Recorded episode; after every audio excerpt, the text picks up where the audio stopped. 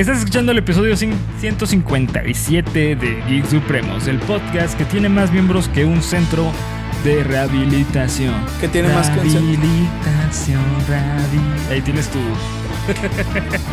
sí, tu próximo Around the World. Ah, claro, güey. Sí, sí, sí. Hablábamos de las canciones que dicen solo una cosa. ¿Qué tal la canción sobre rehabilitación? O centro de rehabilitación. Sí, ¿no? Centro de rehabilitación. Sí, tú le puedes. Centro de rehabilitación. Centro, centro de rehabilitación. A huevo, güey. Y recuerda seguirnos en todas las redes sociales que nos encuentras como Geek Supremos en cada una de ellas. Eh, ellas acá abajo en descripción, fácil y sencillo. Así que, este. Pues nada más, empecemos con el episodio. Así que échale huevos, padre. ¿Quién se va a dar un tiro? Güey, estaría cagado que estuviera de la mano si me hubieras pegado, ¿no? No, no estaría cagado, güey. Como y Josh. ¿Cuándo, güey? Cuando Eric le pega por accidente a. Ah, claro, a Drake, y que Drake. empieza a decir que le rompió su madre. Pondría en el grupo de Facebook. No, es que le rompí su madre a Bernie porque me tenía harto. güey. Estaba hablando mal de mis zapatos, ¿no? Sí, exacto, exacto. No, es que mis zapatos me gustan y pues Bernie tenía que terminar. Finado. Finado. No, no, no. Mucho respeto, mucho respeto. Sí, gracias. Eh, así que bueno, pues empecemos.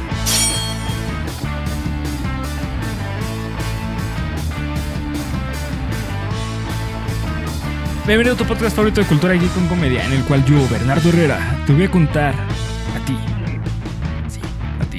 A mi amigo compañero. Así me están viendo, güey, qué pendejo. Se me va a veces el pedo. César Briseño. No, pues qué idiota, güey. Así, güey, ese güey, ¿por qué está así? Estás meditando, güey. Sí, estaba meditando. César Briseño, bienvenidos a su eh, análisis romántico. Romántico. Eh, aspectos que engloban el fenómeno social que conocemos como cultura motherfucking geek. Así de fácil, como Bernie dijo, regrésenle y se enterarán. Empecemos con los datos supremos de esta semana. Güey, claro, qué bien. Me vine preparado el día de hoy. Oh, Hasta traje un micrófono. Ah, era este y valió verga, ya no. ¿Te acuerdas que te dije que este era mi Ah, micrófono? sí, y ya no lo puedo agarrar. no, güey. No, bueno, está bien. Una, dos, tres. Da, da, da, da, datos supremos. Datos. Como Luis Miguel. Da. Y él se emputa con el pinche ingeniero de audio. Súbele, hijo de tu perra madre. Sí, Luis Miguel, tienes el micro hasta acá. Súbele, súbele, hijo de la chingada, súbele. este, ok. Eh, con la serie de Avatar de Netflix a punto de salir, existe una teoría en el universo de Avatar que me gustaría que se vea retratada en este live action. Agua. Es que la gente ahora tiene que seguir con tierra. Yo sé que ustedes lo hicieron, yo sé que ustedes lo hicieron. Eh, que dice que Yue debió haber sido el siguiente Avatar después de Aang. Ok, ok, ok. A ver, explícate. Como recordaremos, el ciclo del avatar es de acuerdo a los elementos, es decir, tierra, fuego, aire y agua. Después de Aang, el avatar que tenía que ser era de la tribu agua y por eso fue Korra. Sin embargo, si analizamos esto más a detalle, vamos a encontrar que Korra no pudo haber sido el avatar debido a que Aang eh, vivió cientos, eh, no, eh, perdón, Eh, solo pudo haber sido Korra el avatar si Aang hubiera vivido 170 años. Es el tiempo que lo separa. Pero durante 100 años, Aang estuvo congelado, en un estado entre la vida y la muerte, güey. Estaba ya- como ya en el limbo. Sí, sí, sí. Eh, ya que estaba en estado avatar. Y hay que recordar que cuando están en estado avatar eh, son súper delicados, güey. Ajá. Eh, se cree que hubo diversas generaciones de bebés que nacieron con la posibilidad de ser avatar. O sea, diferentes bebés de la, de, de la tribu agua que, pudo, que pudieron haber sido el avatar. Y entre ellas está Yue. Ok. ¿Quién es Yue? La princesa, ¿no? Ah, Sí, sí, exactamente, sí, güey. Debemos hablar, con, primero que nada, cómo nace el avatar. El primer avatar fue la unión entre el maestro Wang eh, de fuego, el maestro fuego de Wang, perdón, el maestro fuego Wang y el espíritu de la luz Rava. En cada generación, el avatar es la reencarnación de Rava, Ok. ¿va? Yue en mandarín significa luna, Sí. pero en Japón ese nombre es otorgado a los bebés que nacen y mueren al poco tiempo. Ok, también relacionado a su spoiler alert, relacionado a la muerte, a su muerte en los capítulos. Eh, ¿Se la convirtió en la luna? o No, sé? eh, la, la princesa del norte nació muerta, güey. Y solo pudo vivir cuando la luna le dio poder Ah, ya me vital acuerdo. o Sí, energía ya- vital. Ya me acuerdo, ya me acuerdo. Ajá. Sí, sí, sí. Básicamente Yue era un recipiente vacío. O sea, era lo mismo que Ang. Eh, pues sí, o sea, fue un recipiente para albergar el alma de, de Raba, pero como estaba disponible todavía con Ang, Ajá. no lo pudo ocupar, güey. Bueno, es que Ang estaba vivo. Estaba, en el, estaba en el limbo, güey. Estaba entre vivo y muerto. O sea, que estaba- cualquiera de los dos pudo haber sido el avatar. No, eh, eh, Ang ya era el avatar, güey. Ah, porque estaba en el estado avatar, Ajá. claro. Pasaron 100 años. Sí, cierto. Pasaron 100 años. En esos 100 años tiene, tiene sentido que haya muerto, que haya vivido Ang 100 años, güey, porque los avatars vivían mucho tiempo Sí. y este y morir y que sea Yue. Ajá, sí. Por el tribu, tribu del agua, nació sin vida, güey. Tuvo vida por la luna, etcétera, ¿no? Eh, además de esto, además de ser un recipiente vacío, o sea, que no tenía alma, eh, tenía una fuerte conexión con los espíritus. Ujú. Y durante toda la serie te dejan en claro que quien tiene esta habilidad es el avatar, güey. No, no lo vemos con ningún otro personaje. Cierto. Solamente con, con el avatar, esta conexión con los espíritus. Ok, ok, ok. ¿Y por qué no? Porque Aang todavía no estaba muerto, güey. O sea, que aplica de, mira, güey, si tú quieres ser el... Bueno, congélate un chingo de tiempo y le vas a quitar el puesto a cualquier Sí, potencial avatar. Exactamente, güey. O que te pase una pendejada que te deje así. Bueno, pero ¿cómo podrían retratar esto en la serie? Sí, exactamente. O sea, está, está un poco complicado, pero bueno, o sea, estaría chido que sí metieran a Yue y que le dejaran tal cual esa historia, güey. De Porque hecho- creo que sería un muy buena, eh, un- una muy buena adición a la historia, güey. De hecho, ¿no sientes que en general todo ese proceso de Yue duró muy poco, güey? Sí. ¿Qué duró? ¿Dos capítulos? ¿Uno? No, un poquito más, ¿no? Como unos tres. Creo que, creo que fue... eh, ¿Fue final de temporada? Fue primera temporada del, sí, prim- del recuerdo que libro. fue de la primera del primer libro, ¿verdad? primer Sí. libro. Sí. creo que fueron como tres, cuatro episodios, güey. Recuerdo, sí. recuerdo que terminaba con la, la muerte de ella que se convertía en... en... Eh, termina, güey, que llega. eh, es cuando Zuko eh, y, y están peleando, güey. Sí. Y que apenitas pudo salir Aang con vida, güey. Que se van volando con. Sí. con Lo este- recuerdo, lo recuerdo. Con Appa. Hay muchas cosas que tienen que Sí. meter en la serie, No, güey. sí, de Hay hecho, muchas cosas. eh, los zapatos son enormes, güey. Sin embargo, bueno, este. eh, para entender de mejor manera la importancia de la reencarnación del avatar, hay que hablar sobre un diálogo que existe eh, entre Aang y el avatar Yang Shen, que es la anterior maestra aire, eh, que salió en un material extra del libro 2. Aang le pregunta a su antecesora sobre si realmente es necesario que el avatar reencarnase cada generación, porque para él sería más fuerte un avatar que no muriese y fuese eterno. Para esto, eh, Yang Sheng le contesta lo siguiente. No lo creo así. El avatar debe ser compasivo con las, con las... Perdón. El avatar debe ser compasivo con las personas. Y para lograr esto debe vivir entre ellas. El avatar debe de experimentar tristeza, ira, alegría y felicidad. al, sen- al sentir todas estas emociones le ayuda a entender qué tan valiosa es la vida humana. Y así dar todo lo necesario para poder protegerla. No mames, qué increíble, güey. sí, güey. Qué preciosura, Sí, güey. ¿Sabes? Y aparte tiene sentido, o sea, en una manera, en subtexto eh, de, de la obra de, de, de Last Airbender, vemos que Yue completa esta parte de- del avatar también, güey. ¿Cómo? O sea, eh, ella eh, también le dio como un equilibrio a la vida y la muerte al, sacrifi- al sacrificarse, güey. Sí. Y convertirse en el espíritu de la luna. Sí. O, bueno, obtener el poder del espíritu de la luna, güey. Sí, sí, pues fue, fue gracias a su sacrificio fue que ellos pudieron escapar. Exacto, güey. Si no hubiera, si no hubiera muerto en el primer libro. Sí. Wow. O sea, ella tiene, Tiene todo, güey. sí. Tiene absolutamente todo para ser Sí. el avatar. Sí, sí, y tiene mucha importancia en la historia, güey. Es, un- es un Wow. personaje que parece un poquito pasar como desapercibido, pero tiene un, un peso bien cabrón en la serie, güey. Además, porque gracias a Yue hubo un cambio cabroncísimo en Soka. Es cierto. De hecho, e- esto es algo que se había discutido cuando apenas se anunció la cuestión de, de la serie, que supuestamente eh, iban a quitar a, a Sokka como su personalidad. O sea, ya ves que al inicio de, de la serie Sokka es súper machista, güey. Sí. Así literalmente le dice a, a- a esta ¿A Katara? Katara de no, es que tú eres mujer y no, Sí, sí, sí. ¿sabes? O sea, al parecer eso es una decisión que, que tomaron para la serie, que lo van a quitar, güey, esa personalidad. por cuestiones de agenda, pero creo que es un gran fallo, güey. Un grandísimo fallo. Sí, sí, y por ahí me tocó ver un comentario que era de, güey, entonces, ¿qué va a hacer? Sí. Porque a lo largo de la serie... Es su desconstru- desconstrucción. Exactamente, güey. O sea, Soka entendió y nunca olvidaré ese, ese capítulo. Es bellísimo, güey, en el que llega con las guerreras, este... Kyoshi. Kyoshi, que le rompen en su Sí, madre. sí, sí. Y que lo hacen cambiar completamente de, de, de- de parecer, güey. Eh, con respecto a esta visión de que, ay, ¿cómo me va, cómo me va a ganar una mujer, no? Y incluso desde ahí también ya se empieza a ver ese pedo. Espero, de verdad, que no la vayan a cagar, Sí, güey. es- De esperemos, verdad güey. Porque ya, ya viste el avance, güey. No. No lo veas.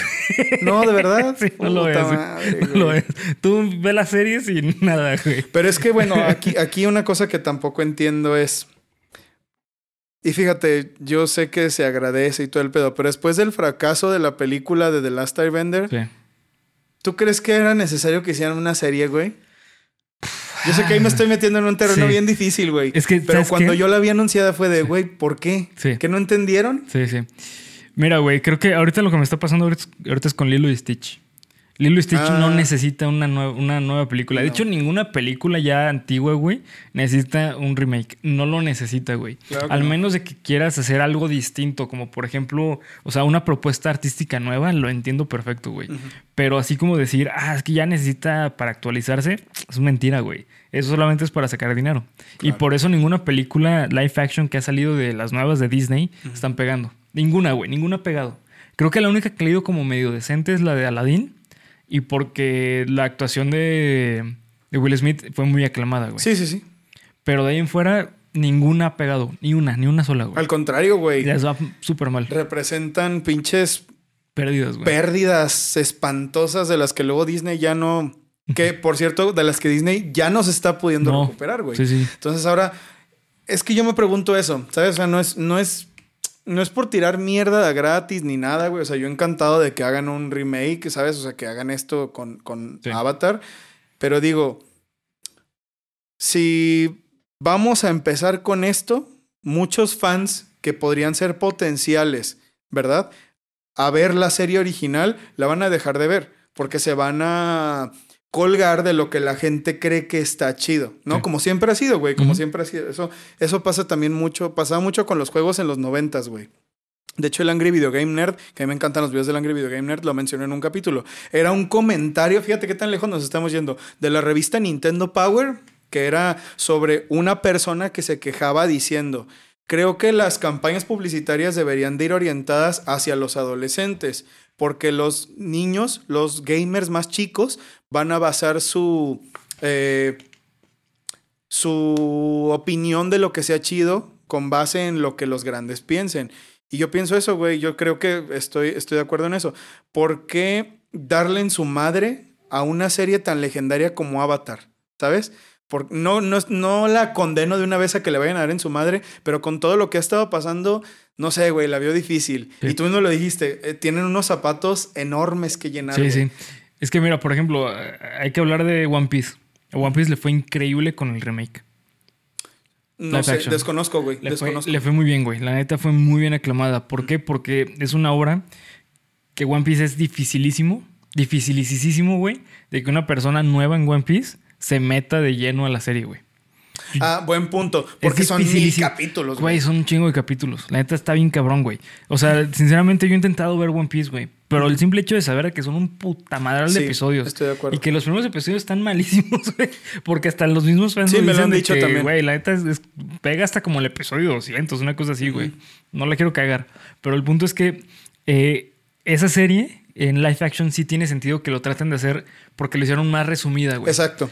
Pero esta Aquí- serie que no es tan compleja de, de capítulos, Sí. sí. está muy cabrón un live action. güey. Porque, ¿sabes? Mira, te voy a decir una cosa, güey. Te voy a, te voy a plantear una cosa que es la que yo pienso desde el momento cero que dije, ay, güey, a ver si no la cagan.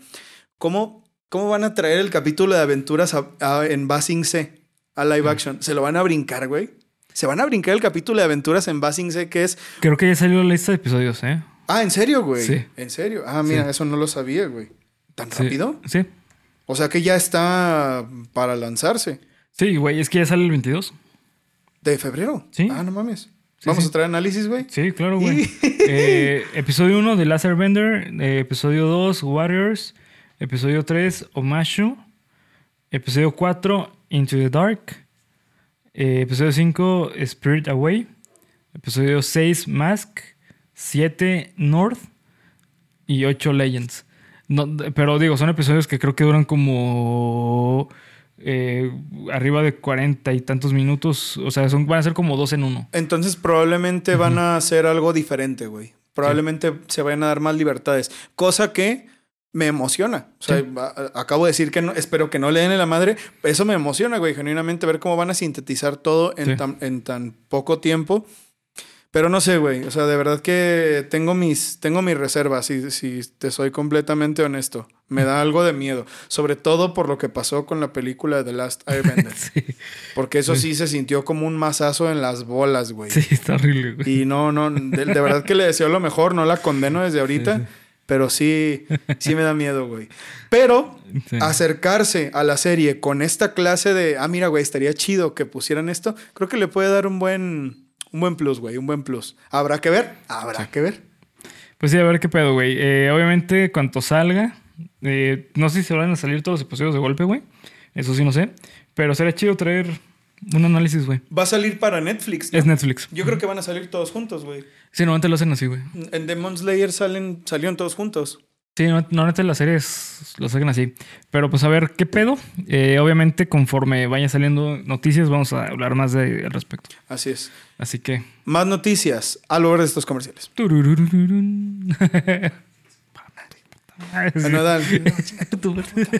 Cabrón. Este. Ahora sí, güey. Análisis de.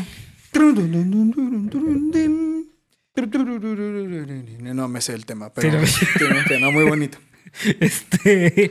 Orgullo y prejuicio. Ay, cabrón. Orgullo y prejuicio. Vamos a entrar, güey, vamos a entrar.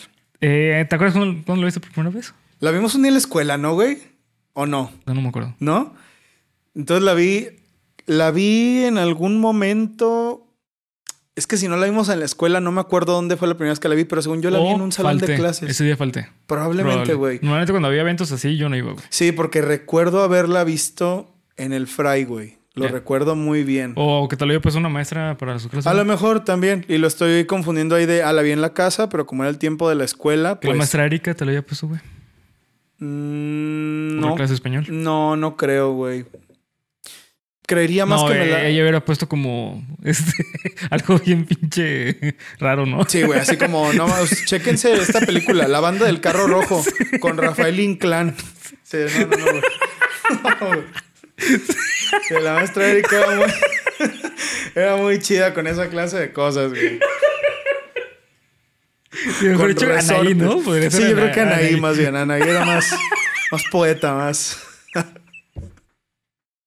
Más artista, güey. Es que la maestra Erika era barrio, güey. Neta, sí se la notaba que era barrio. Excelente maestra también, güey. Las dos. Besos a las dos. Maestra Anaí, maestra Erika. Excelentes maestras de español. El punto es, güey, que ya hace más de 10 años que la vi por primera vez, güey. Hace más de 10 años que la vi por primera vez. ¿Tú? El año pasado, güey. Ah, ¿en serio, güey?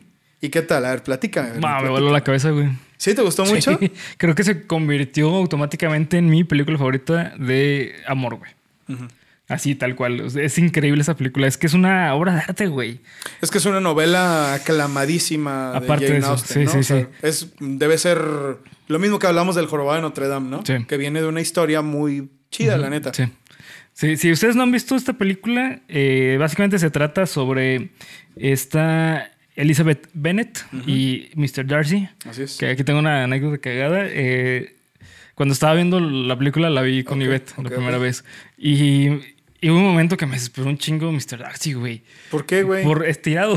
Ya. o sea, ser Mr. Darcy, básicamente. ajá, entonces, eh, no, creo que cuando le dijo, ah, ya me acordé, cuando llega Mr. Darcy, cuando ya le quiere proponer matrimonio y que al final le empieza a hablar de la casa, güey, a Elizabeth. Cuando, cuando está lloviendo. Eh, cuando Elizabeth. Ah, no, ya me con los- acordé, que está con los sus hermanos. No, no, no, no. Cuando está Elizabeth en la casa de su. De esta. Ay, güey, se me ve el pinche nombre. Eh, de la benefactora Sí, que está sí. en chingue y chingue Sí, el sí. pinche notario de, no, mi, mi benefactora. Esa, Simón. esa casa, sí, Sí, sí, sí. sí. Que llega que le abre la puerta y que le dice que es como que qué pedo y que dice, ah, mm, está bonita la casa y le empieza a hablar de la Sí, sí, casa. sí, güey. sí, sí. Simón, e- esa escena me desesperó un putero, güey. Entonces le dije, ah, no mames con este cuate. Entonces está.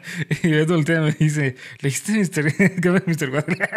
Le dijiste Mr. Cuate. Es que ya, puta, güey. Esta película te taladra, cabrón. Le dijiste. Y antes te viste un episodio de, de En Familia con Chabelo, ¿eh, güey? Entonces ya ahí como que se te cruzaron los Le cables. este cuate a Mr. Le Darcy. dijiste, ¿qué pasó, cuate?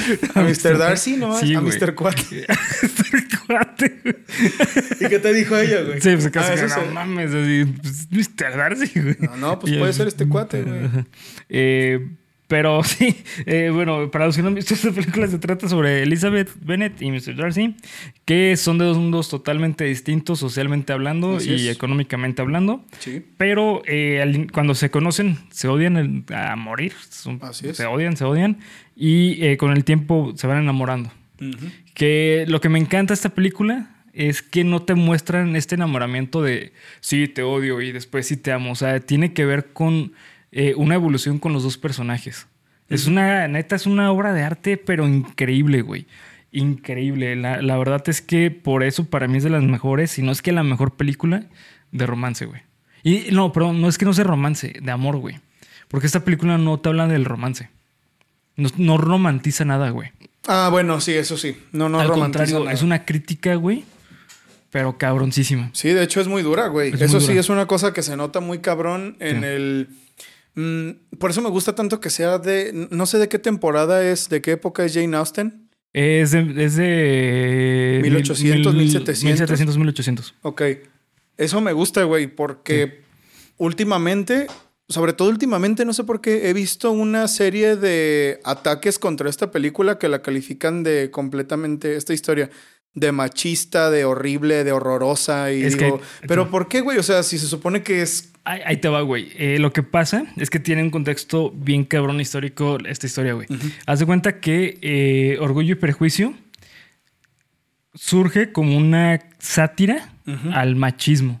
Lo que pasa es que en esta época, cuando salió el libro, eh, no podía haber escritoras, güey. De hecho, los primeros libros de Jane Austen fue publicado por su hermano. Fueron publicados por su hermano. Ah, sí, sí, sí, sí, eso lo había Entonces, leído. Ajá, entonces, eh, obviamente para poder sacar este tipo de historias, no podía hablar directamente de una crítica al hombre, güey.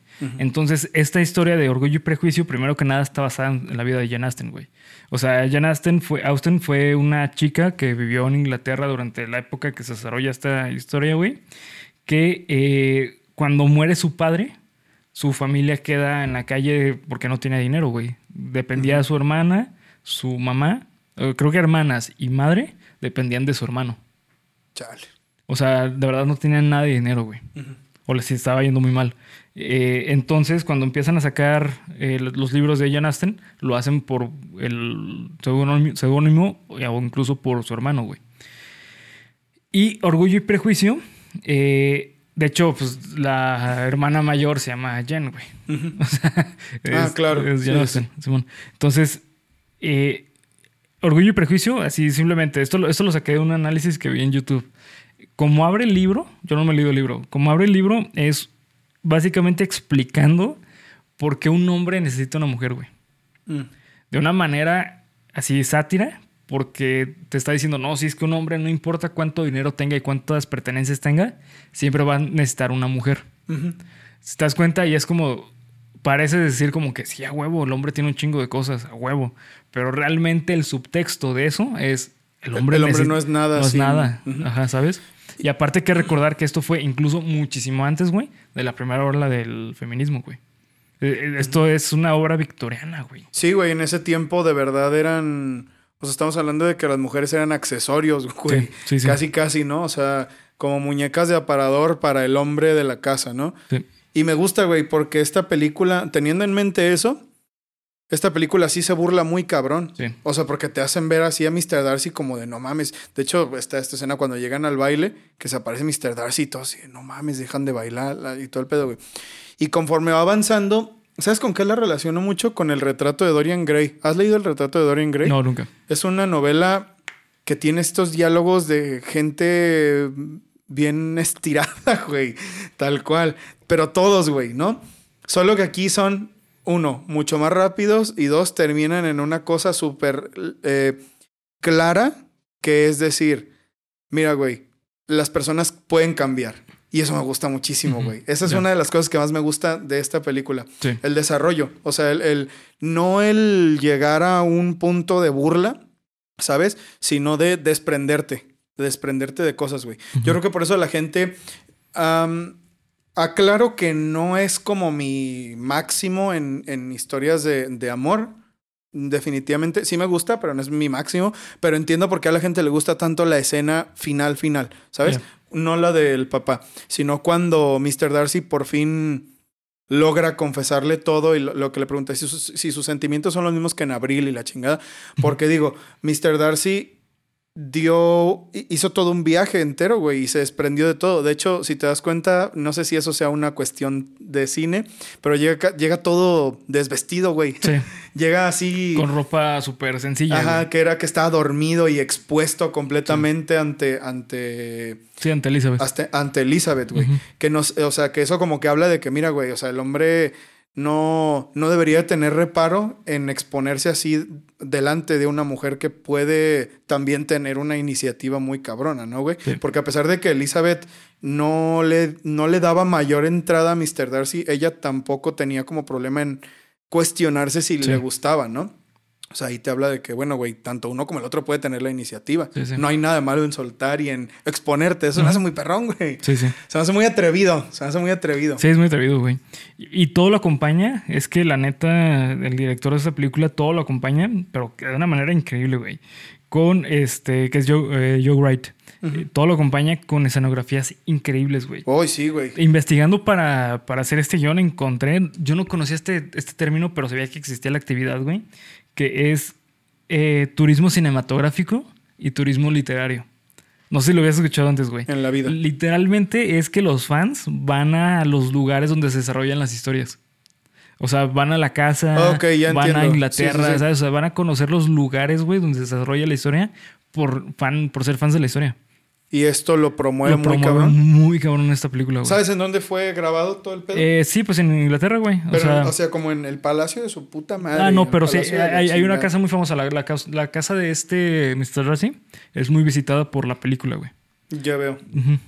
Güey, ¿cómo se conseguirán esos permisos? Sí, no sé. Está muy cabrón, ¿no? Sí, sí. Para hacer esa clase de, de scouting antes, previo a que sea turismo cinematográfico, porque son locaciones increíbles, ¿eh, güey? Debo decir que esta película es visualmente impresionante, pero increíble. No porque sea este, o sea, tan vieja, o sea, realmente es mm, pues, relativamente nueva, no tiene ni 20 años. Sí.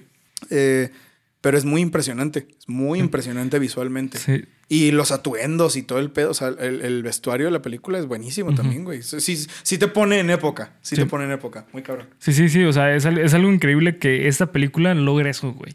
La neta es que yo conozco muy pocas películas que logren ese tipo de cosas. Entre ellas, Volver al Futuro. Hay, hay, un. Pues sí, o sea, hay una actividad muy famosa entre los fans de Volver al Futuro. De, e, es ir a los lugares donde se grabó tomar fotos. Exacto, y poner la foto, sí, claro, claro. ¿sabes? O sea, eh, todo eso es el turismo cinematográfico y literario, güey. Y mira, esto tiene de dos, güey. O, como por ejemplo, Stephen King, su casa, eh, donde vivía antes, la convirtió en una casa de retiro, güey. Mm. Pero las, que, las personas van a, a, esta casa porque es algo em, emblemático, güey. La casa de Stephen King.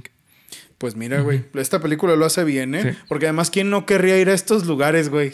están bien chidos, o sea, son palacios, güey. Y también, incluso las, las partes rurales, como de, ah, mira, estamos aquí en el campo y en mi casita y ese pedo, se ven muy bonitas, güey. O sea, de verdad que, que te hacen. ¿Sabes qué me hace pensar si realmente la vida de ese tiempo era tan buena, güey? ¿Sabes? Sí, sí. No, pues no, está horrible, güey. Porque se ve hermoso, güey. Digo, no mames, pues me hubiera encantado vivir ahí, güey. Así pinche señor del papá que parecía el señor de Quaker sin sombrero, por cierto. Sí, ah, sí, soy un señor que vive muy feliz. Sí, señor, güey. Ay, de verdad, güey, de verdad les iba tan bien ese tiempo. No sé, me hace pensar eso. me hace pensar eso.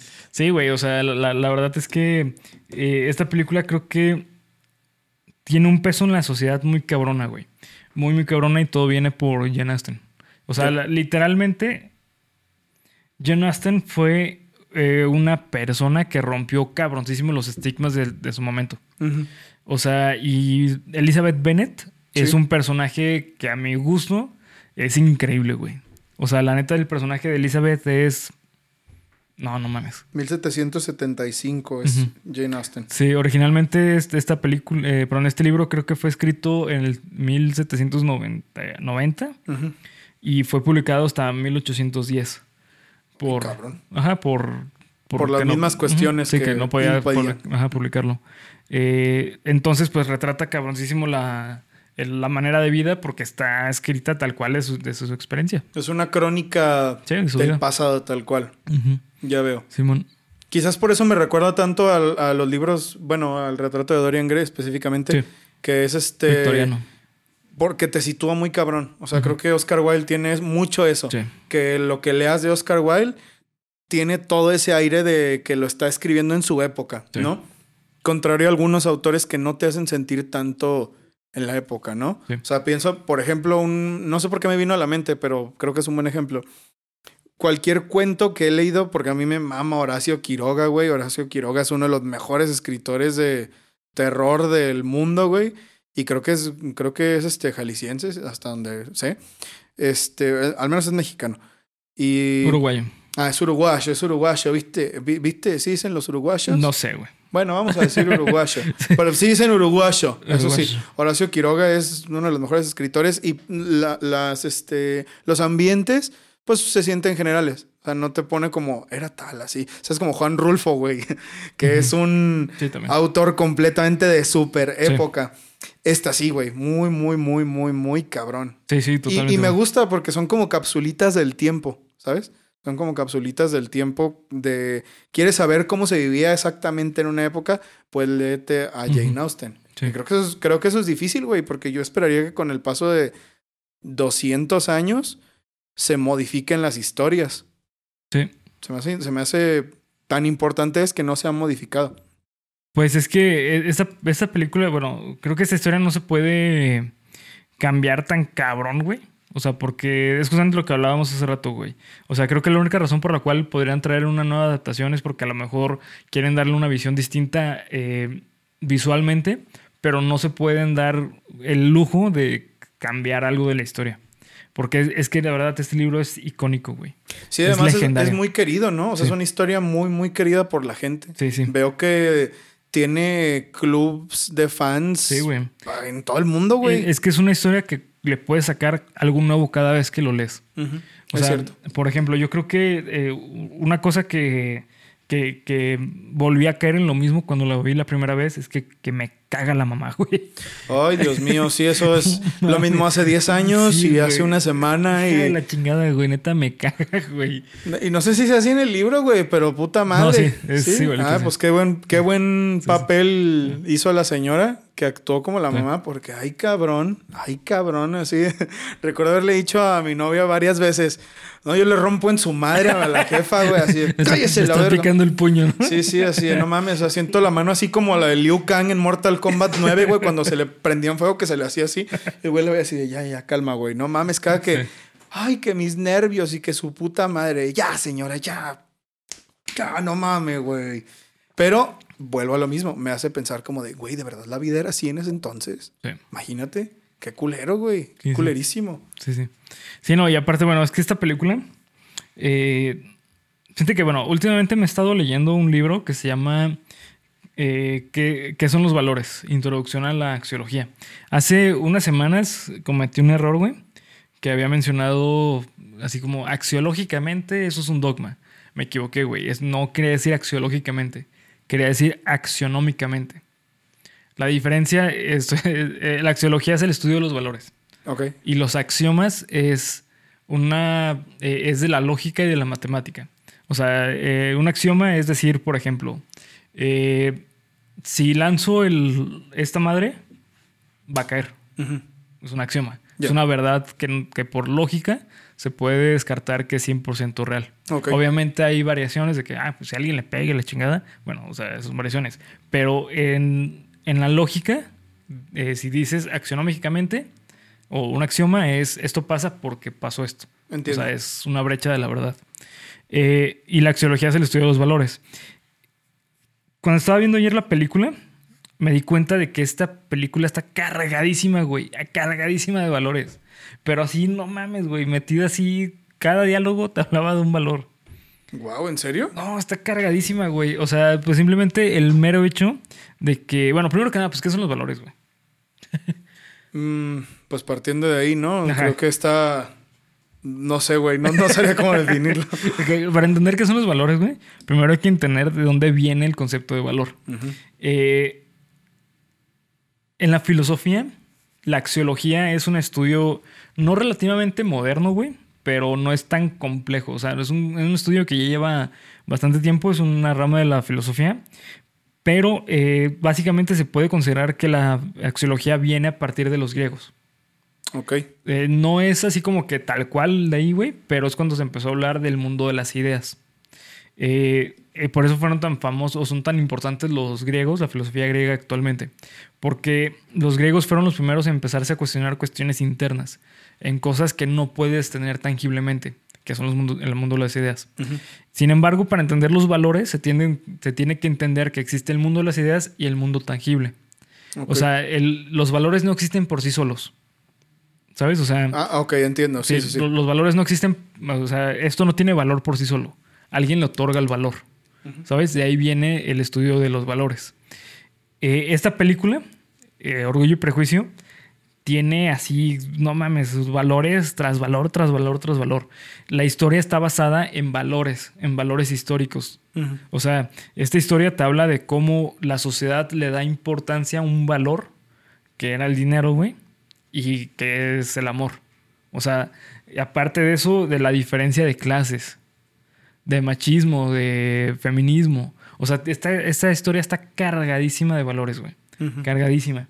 Justamente para entender los valores se tiene que entender qué es la estética. ¿Por qué? Porque, por ejemplo, yo como esta tapa puedo decir, ah, pues esta tapa por sí sola es de plástico. Eso no tiene ningún valor. Pero ya estéticamente le puedo otorgar valores. Es como, ah, pues es... ok, sí, sí, es eso sí este- lo había escuchado o sea, es redonda, eh, el color negro resalta más su, su diseño, etcétera. No sé, o sea, le pueden buscar mil cosas, ¿no? Claro. De ahí surgen los valores. O sea, de ahí se, se puede empezar a hablar de valores. Y esta película es de lo que trata, te trata de hablar. Al inicio te cuentan la historia de, de Elizabeth, pero no tienes contexto. O sea, Eli- Elizabeth eh, existe porque existe, güey. Y Mr. Darcy existe porque existe. Pero conforme va pasando el tiempo en la historia, vas entendiendo cada uno de los personajes. Le estás otorgando valores. Específicamente de orgullosos y de prejuiciosos. Ujú. Que es lo Sí, que te empiezan sí. a contar, güey. O sea, al, al inicio, lo que te platican, el, el primero que te cuentan como orgulloso y prejuicioso es a Mr. Darcy. Ujú. Cuando está hablando, que esta escena está cagadísima, güey. Cuando está hablando con Bingley, Mr. Bingley, y que le dice, no, pues es que tú tuviste suerte porque la única hermosa de este lugar te está haciendo caso, que habla de Jane. Ah, sí. Y dice, oye, sí, pero sí. pues la hermana, esta Liz- Elizabeth no está tan mal, no está, está, está bonita. O sea, pues está soportable. que la cara de Elizabeth es como, Sí, que, que está, que lo está oyendo, ¿no? Que lo está oyendo como atrás de unos... De- sí, como... Como de unas bancas. ajá, Sí, sí, sí, sí, sí. sí. ¿Sabes? O Sí, sea, sí, lo recuerdo. a partir de ahí ya te están hablando que Mr. Darcy es orgulloso y prejuicioso. ¿Sabes? Entonces, eh, ahí a Elizabeth todavía no le podías dar cara, rostro. Pero conforme va pasando el tiempo, te das cuenta que Elizabeth se va moviendo de su visión hacia Mr. Darcy de acuerdo a prejuicios. Porque él cree, e- ella cree que Mr. Darcy solamente es una persona adinerada, estirada, Pero realmente tiene un chingo de, de- de valores, güey. O sea, es, eh, para Mr. Darcy el concepto de familia es como lo más importante que hay. ¿Sabes? O sea, eh, también de, de- de- de esto como de ser muy buen amigo. No mames, Mr. Darcy es un- una super persona. Sí, sí, sí, es verdad. ¿Sabes? Entonces cuando eh, Elizabeth empieza a conocer esta parte de, de, de Mr. Darcy, rompe su orgullo y sus prejuicios. Por eso es tan buena la manera, o bueno, se siente tan chido la manera en que se enamoran, güey. Porque lo- los dos se traían. Por eso Mr. esta Elizabeth invita a bailar a Mr. Darcy. Sí, claro. Mr. Darcy la rechaza y ahí empieza el prejuicio de, De Elizabeth. de Elizabeth, porque sin ni siquiera preguntarle por qué no te gusta bailar, ya se lo está tomando como que no, pues es que no me. Es un estirado. Sí, ¿Sabes? sí. De hecho, también creo que lo que más chido se me hace es toda la situación con el señor Vika y con la hermana de, de, Elizabeth. Que no recuerdo el nombre de esa, de esa, de la hermana. Sí, Kitty, ¿no? Kitty, Kitty, era Kitty. Que como este pedo de no, güey, no, no tiene ni idea de lo que hizo Mr. Darcy por, por Kitty. O sea, porque es una. A pesar de todo lo que le dijo Mr. Bickham y, todo lo que le, le, platicó de Mr. Darcy que era falso, o bueno, que era una versión, que era su versión de la historia, ¿no? O sea, que sí tuvieron un problema, pero era su versión de la historia me hace pensar en cuántas personas no conoces así, güey. ¿Sabes? eso, eso me gusta tanto cuando me lo encuentro en una historia, güey. De, ah, mira, güey. O sea, pues sí. ¿Cuántos Mr. Darcy no conoces, güey? Yo conozco varios. Personas que se ven, que tienen un semblante serio y súper... Mamón. Mamón. Y que cuando los conoces, güey, son personas hermosas, güey. son, son personas hermosas. Y también me gusta eso, güey, que esta historia no es completamente sobre sobre Elizabeth, güey. Claro que la estamos viendo desde los ojos de Elizabeth, bueno, porque yo defiendo que esta historia se, está contada por Elizabeth, ¿no? Mm, pero hay mucho que ver, no solo de Mr. Darcy, sino del señor Bingley, sino del señor Wickham, sino de el... Ay, no es que no me acuerdo del, del religioso. ¿Cómo se llamaba, güey? ¿Del religioso? El que era el padre. Ah, claro. Eh, ay, tampoco me acuerdo el nombre, güey. Que se casó con, con su hermana también. Con, sí, con su hermana, no, con su amiga, ¿no? El, el que era el que iba a, ganar el, la casa, ¿no? sí. sí. era su hermana también, ¿no? No, es, su amiga. E, e, es, él es primo de Elizabeth y se casa con la, con la amiga de Elizabeth. No me acuerdo del nombre de los dos. Bueno, él también. O sea, puedes saber mucho de ellos nada más con lo, que, lo poquito que hablan, güey. Como su forma de manejarse. Y eso habla mucho, güey. O sea, eso habla demasiado. Es, una, es, otra de esas películas que no es que te dé ahí un mensaje ahí coquetón, güey, sino que sí. te habla mucho, te habla muchísimo. Pero no te exige demasiado. Fíjate que no, sentí que, que, esta película fuera muy exigente con la persona que la ve. Es muy fácil. Y teniendo en cuenta que está eh, en una época, dirías que esto es victoriano. sí, ¿verdad? Sí, es victoriano. Eh, eh, que está situada en una época victoriana, uno podría pensar que va a estar dificilísima entenderle, güey. Pero no, o sea, eso me gusta mucho que, no, es, no, es, tan complicada. Van al hueso. Van totalmente al hueso de hablarte de las cosas tangibles de la, de la vida, güey. O sea, de decir, ok, pues esta persona está enamorada, o sea, que hablar de cómo se enamora ya, güey. No, no te habla de una cuestión compleja de sociedades y la madre, a pesar de que sí lo tiene, pero no se mete de profundo a eso, sino que se quedan en lo básico de la historia que es el amor, güey. Sí, no necesitas más, porque tampoco, o sea, el decir eso tampoco creo que la vuelva una historia superficial. No, para nada. Que yo al principio sí pensé, ¿eh? Al principio sí pensaba como de, bueno, entonces lo que me están diciendo, que creo que es válido, güey, pensar. Entonces lo que me están diciendo es que si el señor Darcy paga, le paga todos sus, le resuelve la vida económicamente a Elizabeth. Ya ella se tiene que enamorar de él. Pero conforme la vas viendo y conforme, sobre todo conforme pasa el tiempo de la primera vez que la viste, o quizás desde la primera vez que leíste el libro, te das cuenta de que no se trata solo de eso, güey. Eh, claro que es importante, no vamos a decir que no, güey. O sea, el chiste de, pensar que Elizabeth iba a tener una buena vida con el señor Darcy porque tenía dinero, porque así es la vida, claro, así es la vida, no, no quita todo el hecho de que no, güey, el señor Darcy era una buena persona y él no tenía problema en desprenderse de lo que Elizabeth creía que para él era todo como su nombre, su prestigio, su dinero, todo ese pedo, este, por ella por una persona que podría ser catalogada muy entre comillas como inferior, porque te lo dejan ver muchas veces en la historia, ¿no? Que Elizabeth era inferior a Mr. Darcy en cuestiones económicas, ¿no? Y eso también me gusta mucho, o sea, me gusta mucho cómo, cómo puede cambiar la óptica que tienes de esta película, pero drásticamente, o sea, de verdad, día y noche.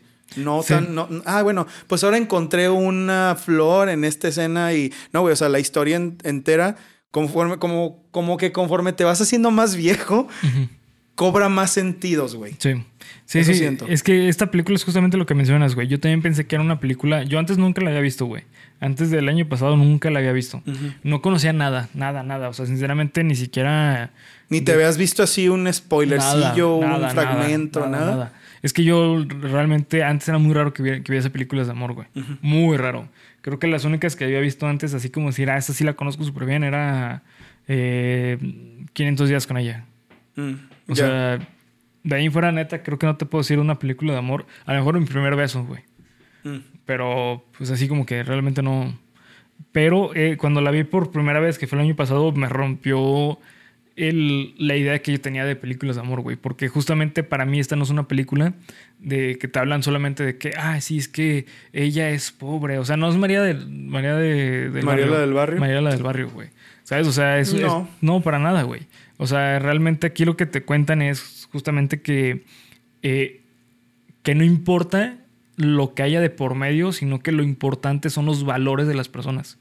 O sea, porque Elizabeth, al no tener este el dinero que tenía Mr. Darcy, no le resta valor a ella, ni a Mr. Darcy le suma valor, güey.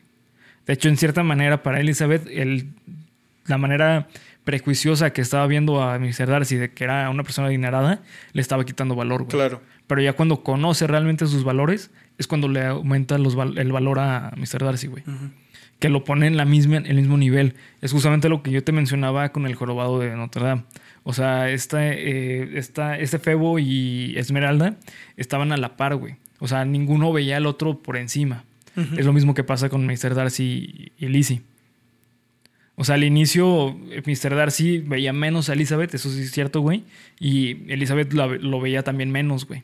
Sí, eh, irónicamente, ¿no? Irónicamente, Porque sí. te dan a entender Sí. todo el tiempo que las mujeres que, sobre todo, que venían como de el campo y todo ese Sí. pedo, veían a los demás como hasta hacia arriba. Y tiene muchas partes donde lo hace, eh, güey. Sí, tiene sí, muchas partes donde lo hace. Sí, sí, Elizabeth lo va hacia abajo, güey. ¿Por qué? Porque puntúa eh, para lo que Elizabeth pensaba que Mr. Darcy era una persona pendeja, güey. O sea, porque está este, esta escena cuando está con la hermana de Mr. Bingley, que están caminando por, por la habitación. Oye, esa escena está muy chida, güey. Está muy chida, güey. Me gusta mucho. Y ahí es donde precisamente dije, ah, mira, güey, Sí. Oscar Wilde. Sí. Porque eso se parece mucho a los diálogos de eh, el retrato de Dorian Gray. Se parece muchísimo. Sí, güey. O sea, es, eh, aparte no sé si sabías, güey, pero sí era una actividad real.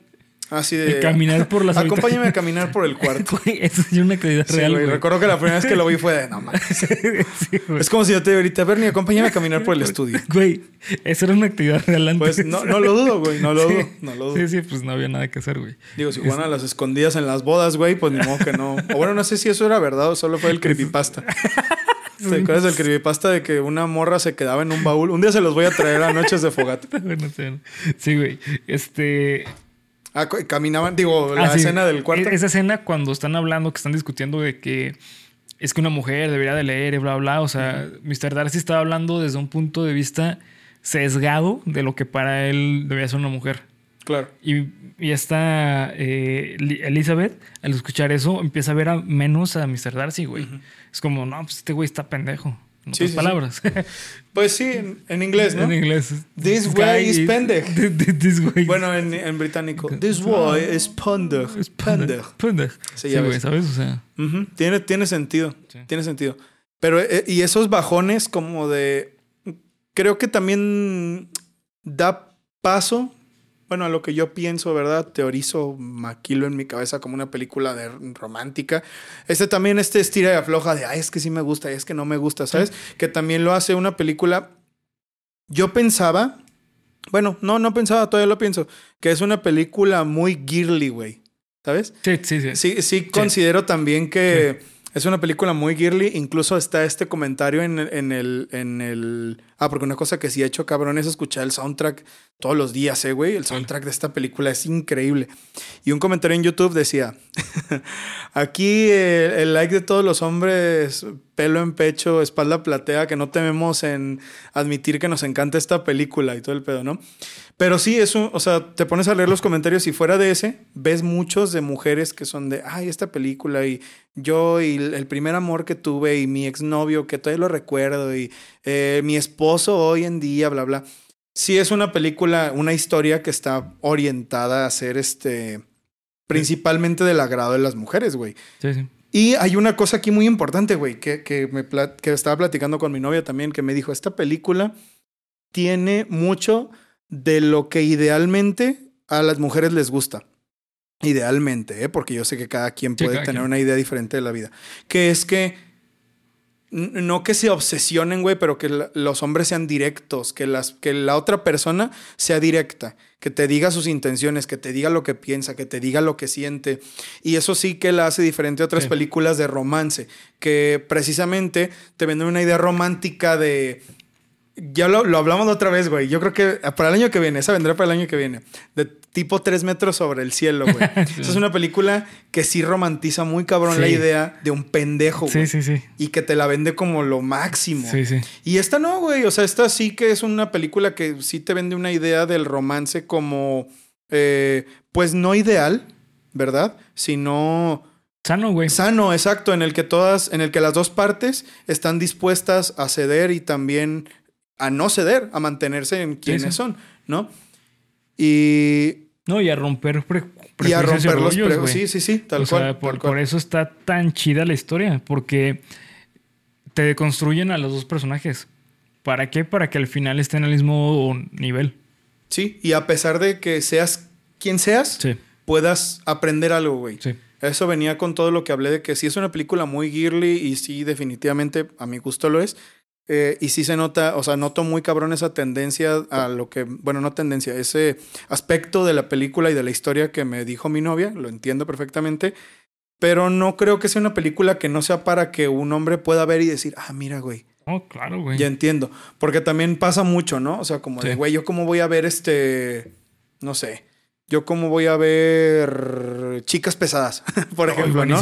Que es una, no, es que es una película para niñas, ¿sabes? O sea, como este, esta imagen que podrían tener algunas personas, pero no, güey, yo creo que no. Yo creo que esta, esta clase de historias definitivamente hablan de amor en general. No es un, porque no, no solo es como dos horas de Mr. Darcy y Elizabeth mentándose la madre y luego queriéndose y luego mentándose la madre. También está las interacciones con su familia, las interacciones con su papá, las interacciones con su mamá, las interacciones de Mr. Darcy con el señor Bingley.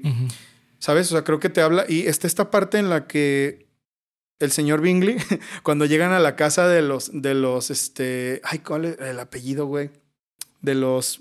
Bennett. De los Bennett, ajá. Cuando va a pedirle la, la, ah, mano, de, de, Jane que practican, güey. Que practican en el, que están en el bosque. No, otra vez, a ver, voy a llegar y le voy a decir esto y que está Mr. Darcy ahí parado como viéndolo de no mames. Pero a pesar de eso, eso me gusta que sea al final, final, final, porque tú tenías a Mr. Darcy como un culerazo, pero no, güey. Mr. Darcy era una persona muy tierna como para pararse ahí y practicar con su compa de lo que le iba a decir a la chica que, con la que quería estar, güey. Sí, exacto. Me gusta mucho. Me gusta mucho cómo también se va para allá. No es una historia tonta de amor, güey, sino que te habla de que tú puedes tener amor por muchas personas de muchas maneras. Es que justamente lo que me gusta de esta película es que habla de los valores sin moralizar, güey. Sí, sí, sí. O sea, porque, por ejemplo, yo siempre he criticado y voy a seguir criticando, güey, eh, Civil War. Sé que no tiene nada que ver Civil War con esta película. No, fíjense cómo lo vamos a ligar, ¿eh? sí, sí, sí, lo, voy a ligar, güey. Civil War es una película que aparenta ser ética, que habla de ética, no ética, sino que aparenta hablar de la ética. Pero no habla de la ética, güey. Habla de pura moral. ¿Cuál es la diferencia entre ética y moral? No, pues ni puta idea, mi hermano. que la ética estudia la moral. La moral son todas las prácticas eh, sociales que se le considera como costumbre. O sea, por ejemplo, moralmente hablando, eh, si tú llegas con tu abuelita y le dices, ¿sabes qué? Es que eh, acabo de tener relaciones con una mujer que no es mi esposa. Lo más probable es que te va a decir que eso está mal.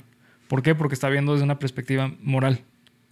Está de acuerdo a la sociedad donde se desenvolvió, donde creció tu abuelita, va a decir, eso está mal. Claro. Pero tú que ya estás en otro, en otro estrato social, ya no lo ves mal. Eso es, eso es la moral. Y la ética estudia ese tipo de acciones. Okay. De ahí surge la ética profesional, la bioética, eh, ética tal, tal, tal, tal, ¿no? O sea... El estudio de la moral en cada aspecto exactamente. de la vida, ¿no? Y lo que te tratan de dar en Civil War es eso, la ética, la, estudio de la moral, pero no lo hacen, güey. En esta película sí lo hacen, güey. O sea, en esta película te hablan de los valores, pero te hablan desde un estatus social. Te hablan de un estudio de la moral de acuerdo a la época en que estaba viviendo y de cada familia. O sea, porque, por ejemplo, eh, de acuerdo a, cómo vive este, la familia eh, Bennett, es los intereses que tiene la familia, güey. O sea, por eso la mamá era tan interesada. Sí, sí, sí, claro. Pero te dejan súper en claro que de una manera ética, o sea, desde una ética, que ella está actuando mal. ¿Por qué? Porque hacen todo un desmenuce de las acciones que tiene. ¿Sabes? O sea, por eso eh, este Mr. Darcy habló con Mr. Bingley. Le dijo, oye, güey, pues date cuenta la familia de, de dónde viene Jane. Sí, de hecho, se dice en más de una ocasión, ¿no? Sí, sí. Pregúntate qué es lo que quieren. ¿Realmente está enamorada de ti o quiere tu dinero? ¿Sabes? O sea, es, eh, mete conflictos éticos reales, güey. Sí, claro. Que eso me mama y aparte pues lo hacen de una manera increíble hablándote de los valores, güey. Además, ¿no te pasa que en unas partes, o sea, eh, eso también es algo bueno relacionado a lo de que no solo está contada desde la perspectiva de Elizabeth, que en algunas partes sí estás de acuerdo con Mr. Darcy, güey. En, algunas partes sí es de, pues sí, güey, o sea, creo que Elizabeth está actuando de manera impulsiva, ¿no? Eh, precisamente en, esa parte, ¿no? O sea, como de cuando están en la lluvia, que me parece es cuando, ah, cuando Mr. Darcy le, dice todo lo que hizo a... Que le dice, yo hice esto por mi amigo porque me preocupaba, ¿no? Me parece que es en esa parte, cuando están, está lloviendo y, Elizabeth se va corriendo al mausoleo este que está en medio del bosque. Eh, y dices, pues bueno, güey, es que Mr. Darcy no es un mono que se va a dejar, o sea, que se deja manejar por, por la mujer, ¿no?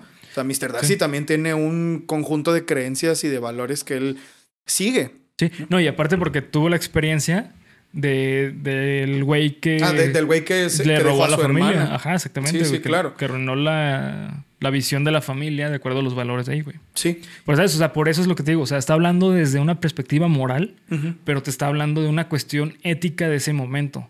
Que es como, ok, güey, a ver, o sea, si Mr. Darcy tuvo eh, esta, este conflicto con este, nombre? ¿Cómo se llama? ¿Wright o cómo se llamaba? Ah, yo ahorita voy a decir, lo cerré, pero con el señor Vicam.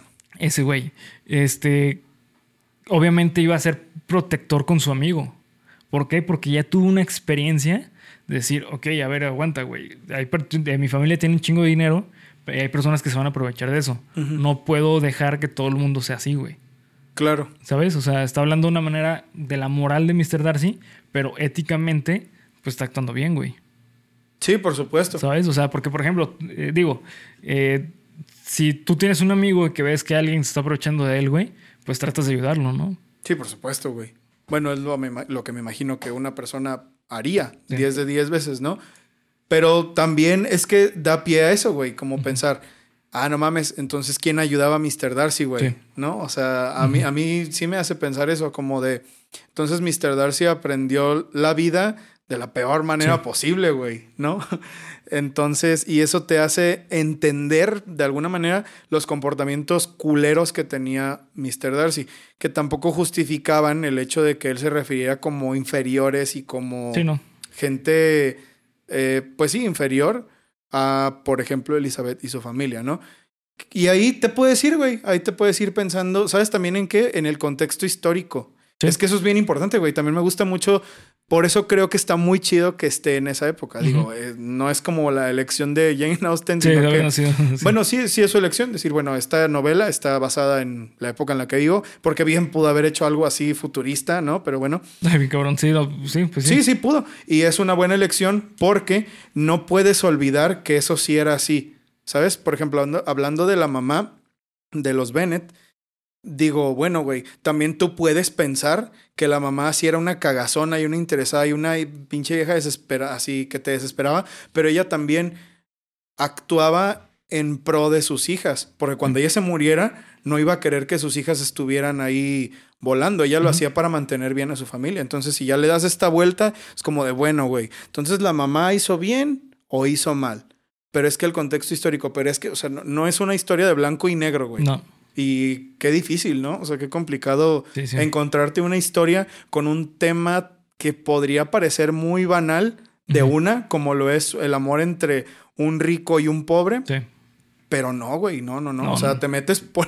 A lo mejor te metes por eso, pero puta, no tienes idea de la cantidad de lecciones que vas a aprender de la historia, güey. Sí, sí. Y Dios mío, o sea, puta madre, yo no sé si esa literatura tan antigua ya estaba tan completa. no, sí, güey. Pues eh, eh, este. En esa época ya estaba Julio Verne. Mm. Eh, ya estaba Oscar Wilde desde antes, ¿no? Creo que es de los 800, desconozco completamente, güey. No tengo ni idea. sí, Oscar Wilde es de. De mil. Ajá, nació. Ah, no, todavía no, güey. En 1854. Bueno, no está tan lejano. Digo, cuando esos años ah, se estaba muriendo Jane Austen, ¿no? Entonces, o sea, toda esa camada de, de, de, artistas de ese tiempo. Víctor Hugo, güey. Te, te, plantean un. Te plantean todos los dilemas de su época que hoy en día puedes seguir aplicando, güey. Y eso me parece. Si eso no es trascender, entonces no sé qué chingados lo sea. Sí, sí. Güey, pues, güey, Víctor Hugo es de 1802, güey. O sea, es que 1800 se considera como una de las épocas más chingonas de la literatura, güey. Por eso es que existen obras que hoy en día siguen siendo aclamadas. Es como la música clásica, güey. Digo, no es la misma época, es la música clásica pues, antes. Por periodos, igual que la literatura también ha tenido periodos. Sí, sí. Pero esta época de la literatura es considerada una de las mejores, güey. Porque surgieron géneros como la ciencia ficción, güey. ¿Sabes? Empezaron a surgir escritores tan importantes como es Víctor Hugo, John Aston, este. Oscar Wilde, Oscar Wilde. ¿Sabes? O sea, 1800, eh, más o menos esa época es el top de la literatura, güey. Pues se nota, güey. Porque digo, obviamente que imagino que no copiaron y pegaron el libro para hacer la película. Es un muy buen guion adaptado, la verdad. Es una muy buena adaptación de, del libro. Pero tampoco creo que sea tan diferente, ¿eh? No, de hecho estuve viendo análisis del libro y encontré que había muchas similitudes. Muchísimas. O sea, la, historia principal sí está bastante... Fiel a lo original. Pues sí, güey, se nota, se nota, se nota. También, también se ve que es una adaptación y es, no pierde la... O sea, tú sientes, por ejemplo, cuando yo veo una película que es una adaptación de una obra de teatro, se nota muy cabrón. Como esta película que siempre que puedo la menciono porque es una muy buena película y es una muy buena adaptación de un, de un eh, texto teatral a una película, que es la de un dios salvaje. Esa película es muy buena, güey. Y solo pasa en un departamento. Y es una hora cuarenta, una hora cincuenta de puro diálogo así teatrero, güey. Muy, muy chingona. Esta película se nota que es una adaptación de un libro. Y eso creo que también es bueno, güey, porque hay adaptaciones, hay películas adaptadas de libros que son malísimas, güey. O sea, me, da gusto que una historia tan buena la hayan respetado hasta donde se haya podido, ¿verdad? Sí, güey, o sea, la, la, neta es que si no se han visto esta película, véansela. Es increíble. Eh, aprovechando que todavía es febrero, la neta vale la pena verla. Sí, muy, muy cañón. Muy quebrón. Y la música, güey. También ojito a la música, güey. Sí, sí. La música de esta película está. No es, no es tan complicada, pero hace lo que tiene que hacer perfectamente, güey. Tiene un tema, tiene una. Tiene variación del tema en diferentes canciones. Tiene este, temas de época. Tiene resolución del tema. O sea es, esta, el tema de orgullo y prejuicio, que al principio empieza con el piano solo, demostrándote que Mr. Darcy y Elizabeth ni se hacían, estaban solos. Luego se empieza, se empieza como a llenar de instrumentos, como que le ponen una flautita, como que le ponen una, un cuarteto de cuerdas y al final el mismo tema de orgullo y prejuicio y, y ese, esa de en medio, la, el desarrollo del tema se hace menor y se, escucha más triste porque se ve que están pasando pedos. Y la resolución del tema de orgullo, y prejuicio, la perra madre, este, al final termina siendo una pieza de orquesta, de orquesta de cámara, que te hace ver que al final pues ya estuvieron juntos, ¿no? Que al final todo salió bien. Y te digo, no es la música más complicada del mundo, pero lo hace excelentemente bien, güey. Es una muy buena banda sonora. Sí, es, una muy buena banda sonora. Creo que, y se disfruta mucho si la pones así de principio a fin en YouTube para oírla mientras estudias, mientras este, haces el quehacer, güey, o lo que sea. La neta queda muy bien. Me gusta, me gusta mucho, me sorprendió mucho, ¿eh? Me sorprendió mucho. Sí, es, muy buena, güey. Y aparte, bueno, las actuaciones, te puedo decir que todas, güey. Sí. Todas, exclusivamente todas. Ah, y ¿sabes qué también, güey? Buenísimas, güey. Ahorita que hablaste de las actuaciones la actuación de doblaje. Sí, también es muy buena. Porque yo la vi en la he visto en español siempre, nunca la he visto en inglés. En inglés es muy buena, güey. Nunca la he visto en inglés. Es muy buena. En, inglés, ¿sabes qué? Mr. Darcy es más, más interesante en, en inglés, güey. Es que en, en español está bueno el doblaje porque la voz de Mr. Darcy está muy... Sí. O sea, está, eh, la neta es muy buen actor de, doblaje, güey. La, la voz de la mamá en español es buenísima. Ah, sí, es que no sé cómo se llama esa actriz, güey. Pero Sí, es una de las mejores Sí. actrices de doblaje, güey. Sí, que. Era, la, era la mamá de Bulma, güey. Sí. Apareció también como la mamá de Bulma. Sí, sí. Y, y te voy a decir una cosa, güey. es la- el único papel. Es que todos tienen como ese dejecillo de que Cristina Hernández es bombón, güey. Sí. Todos tienen. Todos. Pero este no, güey. No, güey. No, de te, te prometo que no, güey. Te prometo que No lo estaba sé, viendo güey, y en un momento me, me- como de, ay, güey, no. E- ella es Elizabeth Bennett, güey. O sea, como que se me olvidó que era Cristina Hernández Sí. porque lo No, hace sí, muy bien, no, güey. Cristina Hernández, no mames. Sí, es que Cristina Hernández es, Es- una maestra del doblaje. ¿no? Eh, pero otros, por ejemplo, güey, vamos a hablar, de- que yo sé que es diferente porque los dos son dibujos animados, pero su interpretación de Sakura Card Captor, Sí. pues se me hace que es bombón, güey, solo que bombón adolescente, ¿sabes? Bombón de las chicas superpoderosas, por cierto. Y aquí no, güey. Aquí sí, al principio es de, ah, no mames, es Cristina Hernández, pero su actuación es tan buena, güey, sobre todo en las partes dramáticas, que se te olvida. O sea, de verdad es muy, muy, muy buena, una muy buena actuación. No, y en general todos los actores de doblaje, que también Kitty es, no más que no sé cuál es el nombre de ella, la actriz Ah, que hace sí. número 3 Número 3, sí. de los chicos del barrio. Todos lo hacen muy bien, güey. Me encanta el doblaje de esta es película. muy bueno. Muy, muy bueno. Sí, sí. Debería de verla en inglés, güey. Vela en inglés. En inglés te va a dar un feeling muy distinto, güey. Muy, muy distinto, pero las dos versiones son buenas, güey. La neta, sí. Me gusta más en inglés. La neta sí me gusta más en inglés. Ya. Eh, que luego comentan, no, ¿por qué la vieron en inglés? No, ¿por qué la vieron en español? Es que, ching. ¿Qué les parece si ponemos una tele que esté en español? Se acaba una escena y luego le prendemos a la otra y comparamos, güey. Y vemos una película de dos horas en 12, güey, en 17. Sí, van, güey. Sí, sí. Eh, pero bueno, el punto es que es increíble esta película. Eh, para ir cerrando el episodio, ¿cuánto le das, güey? No, pues 10, güey. Esta película no puede tener otra calificación. Por eso es la, es la película que es, güey. Sí, sí, totalmente. Por eso es la película. Y hablando específicamente de la película, porque no voy a mezclar la historia del libro, la historia original con la película. Hablando de la película en diseño sonoro, en actuación, en actuación de doblaje para la versión en español, en ambientación, en escenarios, vestuario, puta, güey, es maravillosa, magnífica. Sí, que también algo muy curioso es que eh, no ganó ningún premio, güey. ¿En serio? Solamente creo que ganó un premio BAFTA. Ah, eh, mejor director, guionista eh, británico. No, pues está cabrón. Mejor guionista británico de, De Liverpool que haya este est- estado a la vuelta de un fish and chips eh, enfrente de un parque. O sea, no, no, mames, mames, sí lo hice yo. Sí, yo, yo, yo, y así seis nominados, así de puta madre, güey. Sí, güey. Qué mala onda, güey. Sí, qué mala fue, onda. fue- fue nominada a Mejor Actriz, esta eh, Keira. Eh, mejor Banda Sonora. Mejor Dirección de Arte. Mejor diseño, eh, diseño de Vestuario. Y solo ganó uno. Eh, ningún Oscar, ganó un BAFTA, güey. Que no sé qué es un BAFTA. Pues qué mal, güey. Pero fíjate, el tiempo, el tiempo se encargó de poner esta película en su lugar porque no es para nada una película de culto, güey. Esta película es súper Ah, famosa. súper famosa. Y es una... De verdad que hay gente que se... que me pareció muy interesante ver que hay clubs de fans y juntadas de lectura y cosplays y gente que hace disfraces como... De, de Mr. Darcy. Miren mi, vesti- mi vestuario de época. Es- de eso sí está perro disfrazarse en Halloween. sí, güey. De eso sí está perro, güey. Disfrácense de Mr. Darcy y de Elizabeth. Elizabeth, Bennett, güey. Eso Sí, está sí, chingón. está chingón, sí, güey. Sí, con el peinado de Mr. Darcy, güey. Pues estaría. Que es como el del peso pluma, güey. Que es así cortito de aquí, largo de acá atrás, güey. Güey. Ah, mira, la doble P, güey. La doble P lo sacó de Orgullo y Prejuicio. Es PP o P. OP. Peso pluma, orgullo y prejuicio, güey. La triple P o. Exacto, güey. Exactamente, güey. A ver, Bernie, ¿qué calificación le das? Eh, lo doy dos, güey.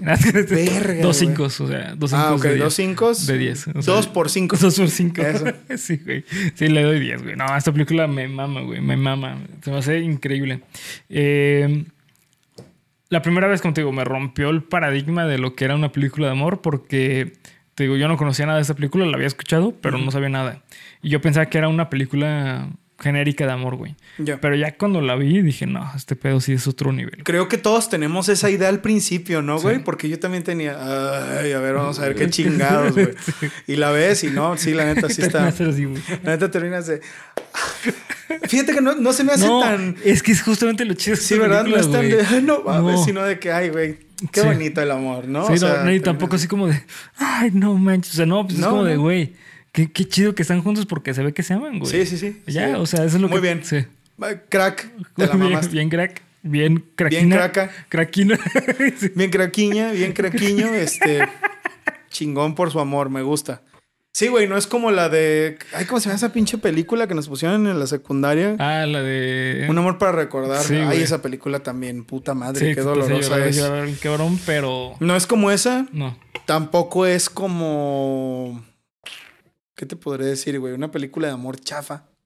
Pues. Es que como no conozco, como no veo películas de amor, güey. Por ejemplo, no es chafa, güey, por ejemplo, esa película, pero la película de Ghost, La Sombra del Amor, este, también es una película que Sí. tiene una historia no genérica, sí está muy original, pero no es así de que tú digas, ah, no mames, güey, esta película de amor me mata, ¿no, güey? Pues es una historia de amor linda y todo el pedo, pero también cae como en, en este pedo medio genericón, güey, Sí. ¿no?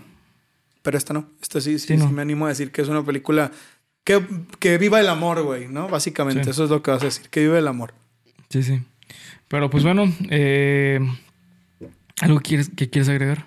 Pues nada, güey, todo está muy bien, todo está, todo está perfecto. Eh, creo que perfecto, correcto, lo entiendo. Debemos mm, deshacernos del orgullo y del prejuicio, güey. Sí, güey. Debemos deshacernos del orgullo y del prejuicio y amar más. Amar más. Sí, sí. Una cosa última, última cosa, güey. Última cosa, Bernie, que quieras agregar. no, güey. No, nada más, este, simplemente, simplemente muchas gracias por ver, comentar y suscribir. Recuerden seguirnos en todas las redes sociales que nos encuentran como Geeks Premos en cada una de fucking ellas. Acá abajo en la descripción encuentran los links fácil y fucking sencillo de fucking Geeks. Fucking, güey, ayúdame, ya no puedo fucking dejar de fucking decir fucking, ayúdame fucking. Sí, güey. Es que, en inglés solo existe eso. No lo Sí, pues es la única. Sí, güey. Bueno, hay muchas. Ah, pero no está tan chingón. Como. Sí, sí, sí. Como. La 13, ¿no?